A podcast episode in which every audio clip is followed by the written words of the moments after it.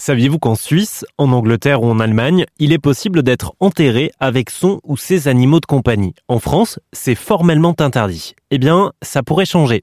Un député Les Républicains vient de déposer une proposition de loi en ce sens. Il s'appelle Alexandre Vincendé, c'est un élu du Rhône, et je l'ai eu par téléphone. En fait, la proposition de loi euh, qui a été déposée hein, à l'Assemblée nationale et qui a d'ailleurs été co-signée euh, non pas que par euh, des députés les républicains, mais par des députés y compris de, la majorité, aujourd'hui, elle est assez simple.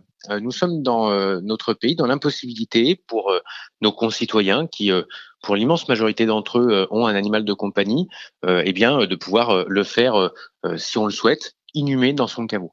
Euh, la loi l'interdit aujourd'hui, alors que dans le même temps aujourd'hui, on voit que la condition animale, la place de l'animal dans notre société, bien sûr, a évolué. Euh, et dans le même temps, vous avez beaucoup de personnes qui, euh, pour qui l'animal de compagnie, bah, parfois c'est c'est aussi le dernier, euh, le dernier être vivant qui partage leur vie pour les personnes isolées, qui peuvent être dans le dénuement pour les personnes âgées. Et des fois, la perte de cet animal, c'est un crève-cœur et c'est un drame pour ces personnes. Euh, et elles souhaitent euh, ne pas les voir, on va dire, partir on ne sait où après, après, après leur décès. Donc, si vous voulez, c'est une, une demande qui est extrêmement forte.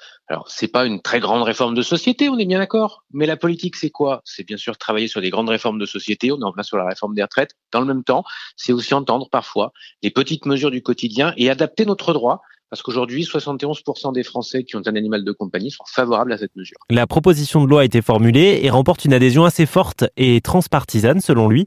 Elle pourrait être étudiée dans le courant du mois de mars dans l'hémicycle. Euh, si c'est le cas, elle devra ensuite être validée par le Sénat avant d'être promulguée par décret d'application. Euh, si le calendrier se déroule correctement, la mesure pourrait être en vigueur assez rapidement, d'ici un an.